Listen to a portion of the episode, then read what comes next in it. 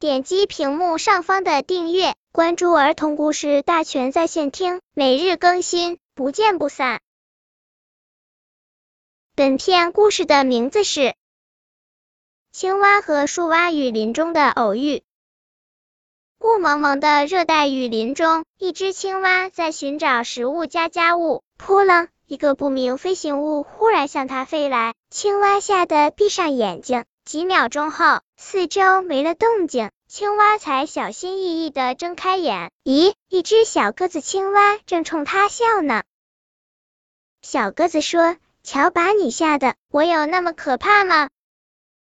刚才是你在飞，青蛙瞪大眼睛。我是在滑翔，小个子纠正道。哇，你是我见到的第一只会鼓翔的青蛙！青蛙一脸崇拜。我不是青蛙，我是树蛙，生活在树上，那棵芭蕉树就是我的家。小个子树蛙指着远处的芭蕉树说。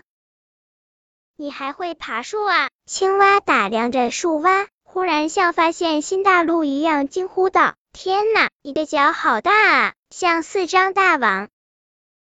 我之所以会滑翔、会爬树，正是因为我的脚很特殊呀。我爬到树顶，纵身一跳，能在空中滑翔十五米呢。树蛙得意地说：“你太棒了！”青蛙发出赞叹，它低头看看自己的脚，失落地说。我没有神奇的大脚，我不会爬树，更不会滑翔。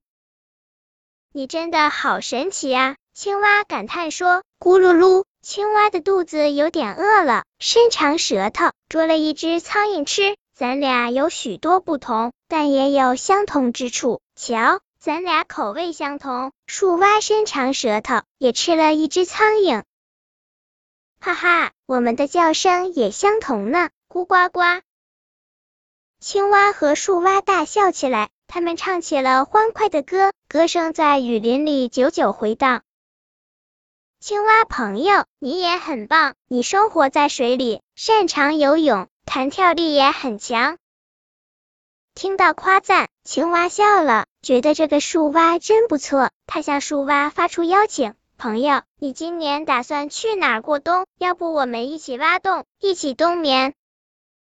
抱歉，我不习惯在地洞里冬眠。到了冬天，我会被冰雪封住，变成一根冰棍，动不动。树蛙说：“你不会被冻死吗？”青蛙担心极了。不会的，等到春天来临，我身上的冰雪融化，我又能活蹦乱跳了。树蛙笑着说。本篇故事就到这里，喜欢我的朋友可以点击屏幕上方的订阅，每日更新，不见不散。